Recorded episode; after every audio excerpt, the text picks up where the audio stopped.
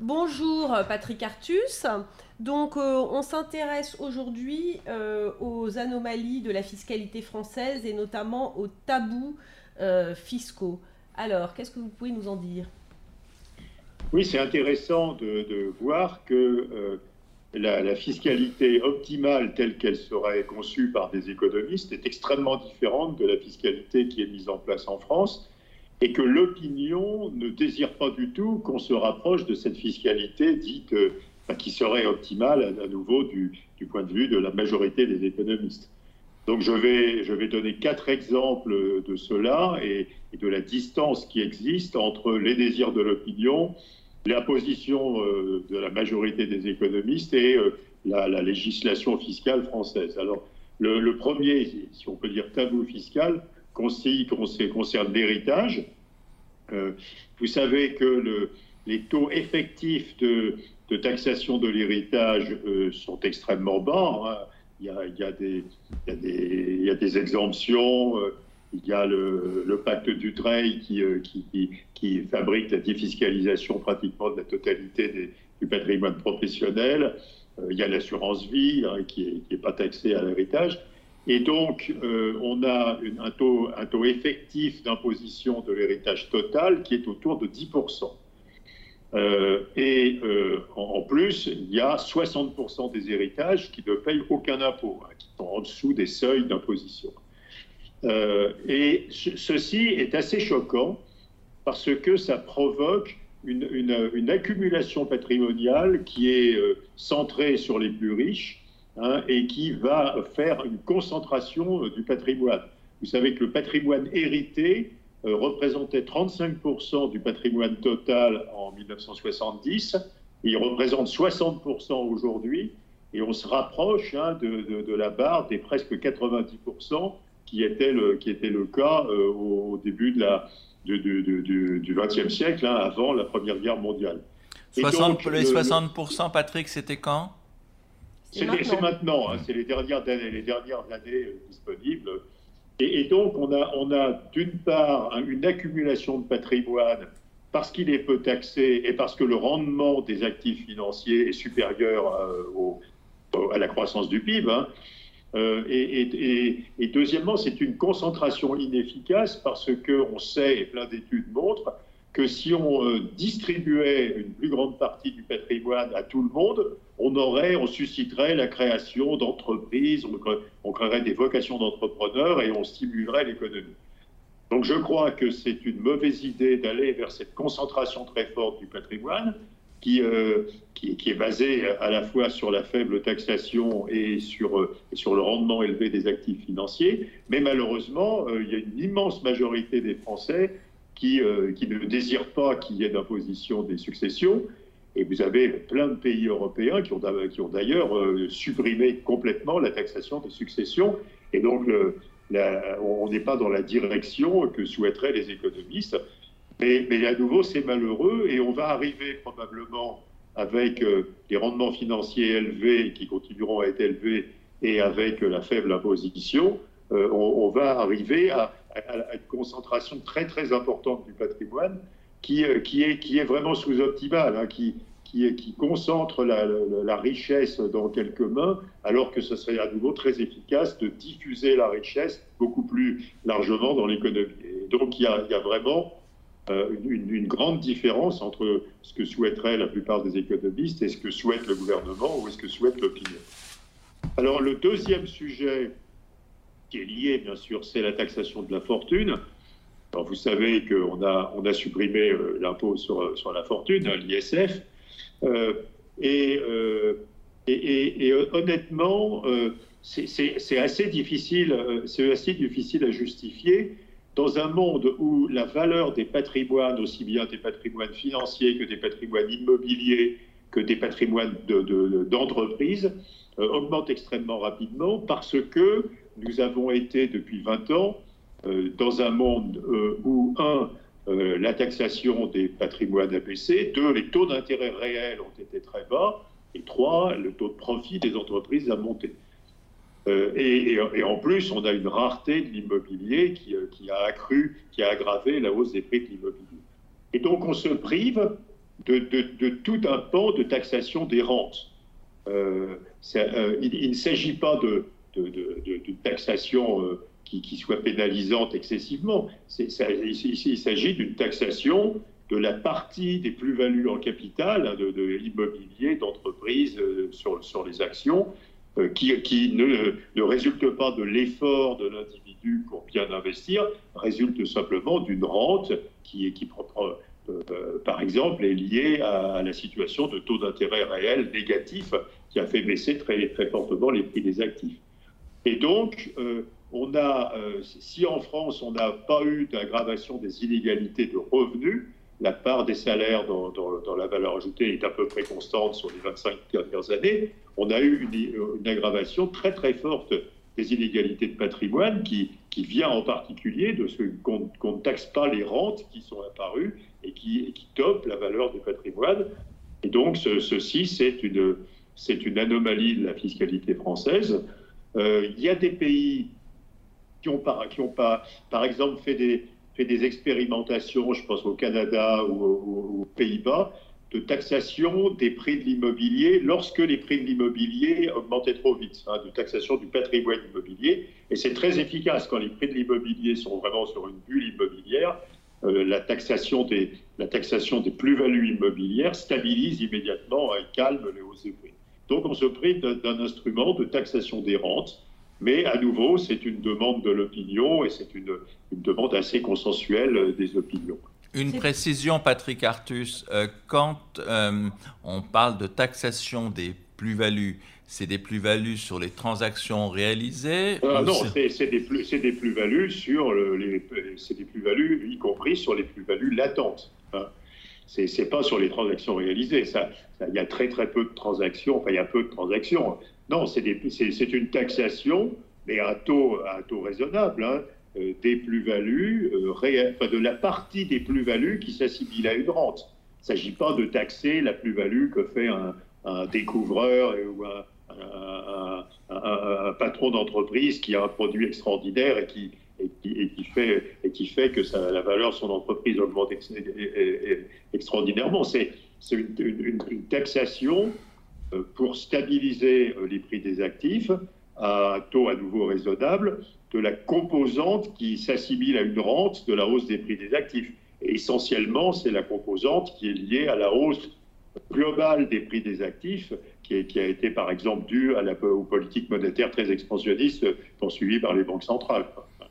Et ça, il n'y a pas de justification, c'est une rente pure. Je veux dire, si j'ai un portefeuille d'actions et que le portefeuille d'actions prend une plus-value considérable simplement parce que les banques centrales maintiennent une politique monétaire expansionniste, il n'y a, pas de raison que j'en bénéficie. Je veux dire, il faut redistribuer euh, en partie cette, cette plus-value. Enfin, en, théorie, il faudrait redistribuer en, en, partie cette, cette, rente qui, qui, vient d'une plus-value qui n'est pas, pas liée au, au mérite, qui n'est pas liée à l'effort, qui est simplement liée à des conditions financières favorables.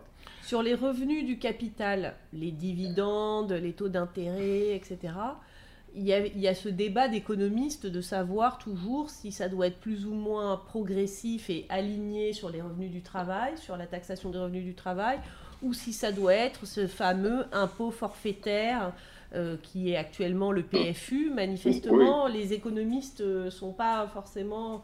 Euh, je, je, crois, je crois qu'avant la réforme qui est de, la flat tax à 30%, on avait une taxation des revenus du capital. À, nouveau, c'est très différent de taxer les revenus du capital et de taxer les plus-values sur, euh, sur le capital. Donc on avait une taxation des, revenus du capital qui était extrêmement élevée, qui, qui s'approchait de 100% par exemple sur, euh, pour un capital investi en actions. Hein quand on ajoutait les cotisations sociales et la taxation à, l'impôt sur le revenu, qui était l'impôt sur le revenu des personnes hein, d'un titulaire d'un portefeuille d'actions, on arrivait à des taux d'imposition extraordinairement élevés qui décourageaient euh, visiblement la, détention d'actions, parce que la détention d'actions s'est développée en France à partir du moment où, euh, euh, on, a, on, est revenu à une fiscalité plus raisonnable avec la flat tax à 30% qui nous met à peu près à la moyenne européenne. Donc je crois que le, il, faut, il faut regarder la, totalité de la taxation des revenus euh, fournis par le capital. Hein. c'est pas simplement des impôts directs, c'est des cotisations sociales, c'est de la CSG, etc. Et donc, euh, et, donc on, est, on est revenu à peu près à la moyenne européenne, ce qui, ce qui veut dire qu'on est, on est revenu à la normale. Donc, je parlais à l'instant de, de, la taxation de plus-value anormale réalisée en capital. Par exemple, sur, euh, il y a, les, prix de l'immobilier en France ont augmenté considérablement. Hein. Bon, je peux vous dire, euh, les, prix de l'immobilier ont augmenté de à peu près un peu plus un peu plus d'un tiers entre 2016 et aujourd'hui. Il y a une grande partie qui est une rente. Hein. Il n'y a, pas de raison que les prix de l'immobilier augmentent à ce rythme. Hein. Et donc, euh, c'est des, hausses de prix de l'immobilier de 6 à 7 par an.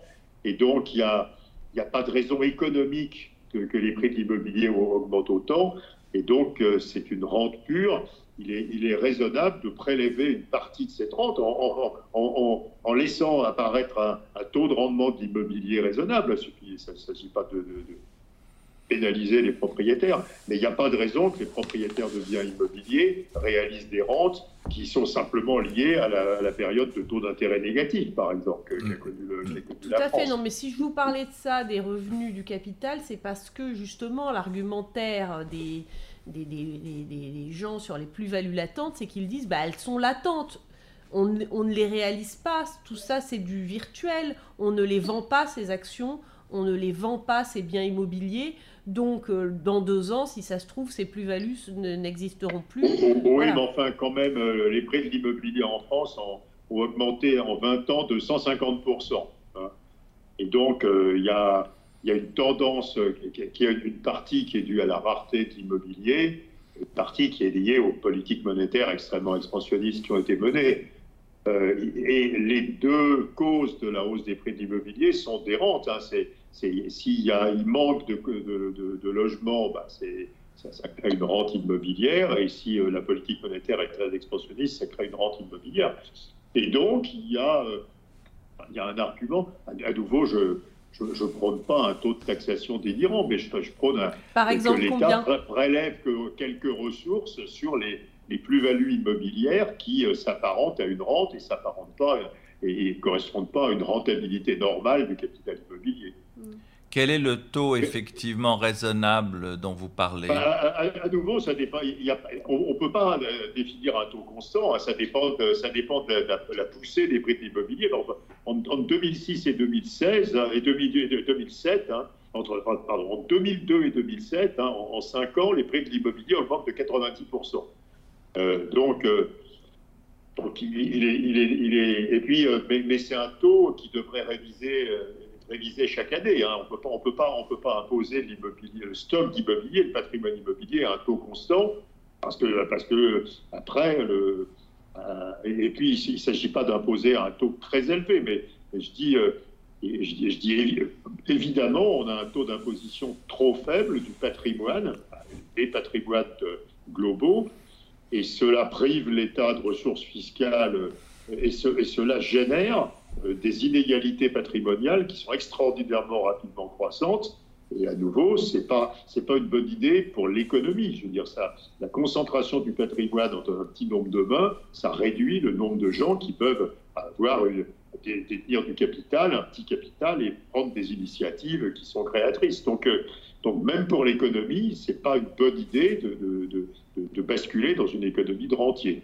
À nouveau, je, je je suis d'accord que c'est difficile à mettre en œuvre. Ça ne peut pas se faire avec une taxation à taux fixe des plus-values, du capital. Il faudra la réviser année après année et ça, heurte énormément l'opinion qui considère qu'il n'y a, pas de, logique à taxer, les plus-values euh, ou le stock, de, stock de patrimoine immobilier. Mais, pour un économiste, euh, taxer une rente, c'est efficace. Hein, c'est quelque chose qu'il faut faire. Alors cependant, il y a, pour le coup, il y a une... Euh, il y a un large soutien de l'opinion publique à l'ISF. En fait, l'opinion publique a toujours été pour l'ISF euh, et même pour l'IFI. Autant elle est contre les droits de succession, euh, autant l'idée d'une imposition sur les patrimoines élevés, elle est pour.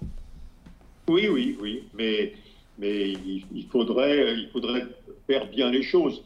Par exemple, la taxation à un taux fixe indépendamment de l'inflation, des taux d'intérêt, de la hausse des prix des actifs, du patrimoine, ça ne peut, pas, être efficace. Euh, à certains moments, ce taux fixe sera très faible par rapport aux plus-values dégagées. À certains moments, ça mangera la totalité du revenu associé à ce patrimoine. Donc il faut être plus subtil. Hein. Il, faut, faire une taxation qu'on on ajuste en fonction des conditions, euh, euh, présentes. Hein. Par exemple, une année année où les, les, les, revenus des actifs sont faibles parce que c'est une année de, croissance faible, où il n'y a pas de plus-value, euh, il de plus-value sur le, sur le capital, ça, il n'y a pas de raison de prélever un impôt sur le capital. Et une année où euh, les revenus, euh, les dividendes, par exemple, augmentent énormément et où les prix et les prix de l'immobilier, les cours boursiers augmentent énormément, il faudrait prélever un impôt assez, assez, assez élevé. Donc, le problème, c'est que la fiscalité du, du patrimoine qu'on avait en France avec l'ISF était complètement forfaitaire et elle, elle, arrivait à des effets absurdes. Par exemple, à taxer à plus de 100% certaines années euh, le, capital. donc il faut, euh, le, problème, c'est qu'il faut une fiscalité euh, compliquée. Quoi, je veux dire, ça ne peut pas être une fiscalité simplement on, applique un taux qui est tout le temps qui est tout le temps valable à, la taxation des patrimoines. Donc, et pour vous, le taux immobilier, le taux sur l'immobilier doit être différent du taux sur les actifs financiers, par exemple? Bah, je, alors, c'est une, une, idée d'Emmanuel Macron que le patrimoine immobilier, c'est un patrimoine inefficace et que le patrimoine financier, c'est plutôt un patrimoine efficace. Euh, et, je crois que cette idée est très fausse. Euh, l'investissement immobilier participe autant à l'accumulation de richesses et, au bien-être des, gens que, que l'accumulation d'actions. Donc l'idée qu'il y a un mauvais patrimoine, qui est le patrimoine immobilier sur lequel on, on laisse peser un impôt et un bon patrimoine, qui est le patrimoine en action, euh, parce qu'il financerait l'économie, est très fausse. L'immobilier, ça a la vertu de loger les gens, quoi, je dirais. Ça, ça, c'est socialement utile. Et, et donc, mon, idée n'est pas de décourager l'investissement immobilier ou l'investissement euh, en action ou en, entreprise. C'est simplement de dire qu'il y a certains moments où la rentabilité euh, de, ces investissements devient excessive et où même ça, crée des anomalies. Si vous gagnez énormément d'argent en euh, en investissant en immobilier parce que la rentabilité de l'immobilier devient très très élevée, ça détourne des investissements productifs vers l'immobilier. Donc euh, c'est optimal de taxer l'immobilier, mais juste au, moment, euh, dans les années où la rentabilité de l'immobilier est excessive. Et donc c'est un impôt compliqué qui ne peut pas être au même taux tous les ans. Et c'est pour ça probablement qu'on l'a abandonné mais à nouveau la discriminer entre le bon et le mauvais capital, et le capital immobilier qui serait du mauvais capital et le capital financier qui serait du bon capital, c'est une erreur. Le, le, patrimoine l'investissement immobilier euh, a, une utilité sociale, une utilité économique, ça crée du PIB, ça loge des gens. Il n'y a pas de raison de, ça, de considérer que c'est un investissement de moindre qualité que l'investissement financier. Ok, il y a encore d'autres... Alors euh, le troisième impôt, c'est l'impôt sur le revenu. Et alors, la, France a une fiscalité extrêmement, extrêmement bizarre parce que euh, on a euh, un impôt sur le revenu qui n'est payé que par un peu plus de, 40% des Français. Hein, c'est exactement 43% des Français. Il y a 57% des Français qui ne payent pas l'impôt sur le revenu. De ce fait, il rapporte pas beaucoup d'argent. Hein. il rapporte un peu moins de 100 milliards d'euros cette année sur les revenus de l'année dernière. Euh, et, euh, il est un, impôt infiniment moins important que par exemple la, TVA ou les cotisations sociales. Hein. La TVA ou les cotisations sociales, c'est plus de 200 milliards euh, chacun. Et donc on a une fiscalité extrêmement anormale. Hein. On a allégé considérablement l'impôt sur le revenu et fait peser tout le poids de la fiscalité sur la TVA, enfin on a des taux de TVA normaux, et surtout sur les cotisations sociales. Et donc, quand on compare la fiscalité française et la fiscalité, par exemple, allemande ou européenne, les cotisations sociales des entreprises, par exemple, c'est 10,5% de la valeur ajoutée des entreprises, hein, du, PIB, hein, enfin, 10,5% du PIB en, France, c'est 7% en Allemagne. Donc il y, a, 3 points et demi de différence. Et donc, euh, et, si vous ajoutez les impôts de production, hein, vous, avez, des impôts de production qui, même après la, baisse récente, euh, représentent encore 3% du PIB en France, l'impôt de production des entreprises, et c'est 0,5% du PIB en Allemagne. Donc si vous ajoutez les impôts de production et les cotisations sociales, les entreprises françaises sont taxées à 6 points de PIB de plus que les entreprises allemandes. Euh, et, ceci, c'est très illogique parce que euh, l'analyse économique montre que les cotisations sociales des entreprises et les impôts de production des entreprises ont un effet négatif sur l'emploi et sur l'investissement, et que les impôts directs des entreprises ou des ménages n'ont pas visiblement, on ne trouve pas d'effet négatif sur l'investissement et l'emploi. Donc la France surpondère un impôt qui est néfaste, hein, qui, qui, génère euh, un effet négatif, un effet, un effet pénalisant euh, sur l'investissement et sur l'emploi, euh, au profit de l'allègement d'un impôt qui apparemment n'est aussi bien les impôts directs des entreprises que les impôts directs des ménages qui n'ont pas cet effet, cet effet négatif sur l'investissement et sur l'emploi. Donc, un, exemple d'un pays qui a une fiscalité très différente, c'est les pays nordiques, hein, c'est le Danemark, la, Suède, etc., où il y a des cotisations sociales extraordinairement faibles et des impôts sur les impôts directs beaucoup plus élevés. Et donc je crois que euh, le, modèle de fiscalité française euh, gagnerait à, se rapprocher des modèles scandinaves. Hein. donc à alléger les cotisations sociales des ménages et des entreprises qui aurait sur les ménages un effet de, de, hausse du pouvoir d'achat des plus modestes. Sur les entreprises, ça aurait un effet positif sur le coût du travail et sur le coût du capital. Hein. donc ça, ça, inciterait les entreprises à, créer plus d'emplois et à investir davantage et, et, et, à, à, substituer à, cette baisse des cotisations sociales et des impôts de production une hausse parallèle, progressive des impôts directs. Je crois, je crois qu'on s'orienterait vers une fiscalité plus efficace. On aurait une euh, fiscalité euh, plus progressive, hein, parce que là, c'est... Ça serait une, oui, mais une fiscalité plus progressive, mais euh, oui, plus progressive, parce que... mais, mais mais oui, mais je, dis plus efficace d'un point de vue macroéconomique, parce que, parce que visiblement, les seuls impôts qui découragent l'investissement et l'emploi, c'est les impôts de production et les cotisations sociales des entreprises. il ne s'agit pas de faire ça très brutalement, mais on pourrait quand même imaginer euh, que, que, que, que, si on ajoute impôts de production des entreprises et, euh, et, cotisations sociales des entreprises, hein, vous, vous arrivez à, euh, à 3, euh, 3 et, et, 11 et 11,5, vous, vous arrivez à 15% du PIB. 15% du PIB, quoi, je veux dire. Hein. Euh, et, et, donc, et donc on a, on, a, on a vraiment une anomalie sur la fiscalité française. Il y a, je crois, une anomalie pénalisante. Hein. alors, évidemment, le, gouvernement essaie de le corriger. Hein. Il y a il y, a eu, tous les allègements de charges sur les bas salaires, il y a les allègements des, impôts de production hein, qui sont faits euh, depuis 2020. Mais enfin, on est encore extraordinairement loin d'une fiscalité optimale. Donc je crois qu'il faut, euh, oser euh, avoir une fiscalité plus lourde sur les, sur les impôts directs et une fiscalité moins lourde sur les cotisations sociales les impôts de production. Alors évidemment, on va, on va dans le bon sens. Hein. Enfin, bon, on va pas, on va, on n'alourdit pas la fiscalité directe, mais on allège les impôts de production et, et, on, a des dispositifs qui ont allégé les cotisations sociales. Donc, euh, donc la situation était, était pire encore euh, il, y a, il, y a, 3 ou 4 ans. Enfin, elle est très, très atypique en Europe. Hein. Et je crois que ça nous coûte de la compétitivité. Quoi. Je veux dire, euh, ça, ça, on a une compétitivité de nos entreprises euh, plus faible euh, que, que l'entreprise moyenne européenne. Et Patrick, la dernière anomalie alors?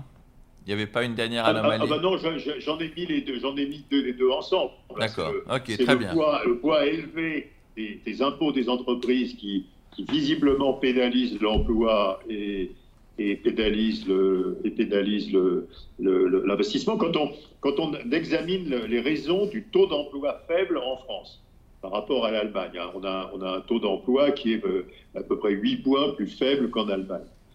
On a trois causes qui sont statistiquement très très significatives. Hein. C'est euh, évidemment, c'est l'âge précoce de la, de la retraite. Et ce n'est pas la cause de loin la plus importante. Et les deux causes les plus importantes du taux d'emploi faible en France, c'est le poids des impôts pénalisants pour l'emploi et les compétences faibles de la population qui sont euh, chacune beaucoup plus importantes que, que l'âge légal de la retraite pour expliquer le taux d'emploi faible des, Français. Et donc, si on veut euh, avoir plus de production et plus de bien-être et plus de recettes fiscales, il faudrait, euh, faudrait corriger ces causes et donc il faut faire des politiques de compétences et des politiques d'allègement des impôts qui créent ce biais anti, anti emploi et anti-investissement. Donc, évidemment, ça, aboutirait à une fiscalité plus redistributive, ce qui, quand même plairait au plus grand nombre, mais surtout plus efficace parce qu'elle ne serait pas néfaste, néfaste à l'emploi et à l'investissement. Euh, comme, comme est la structure de notre fiscalité présente. Merci d'avoir écouté ce podcast. Merci Patrick Artus d'y avoir participé et je vous donne rendez-vous pour un autre podcast de Challenge.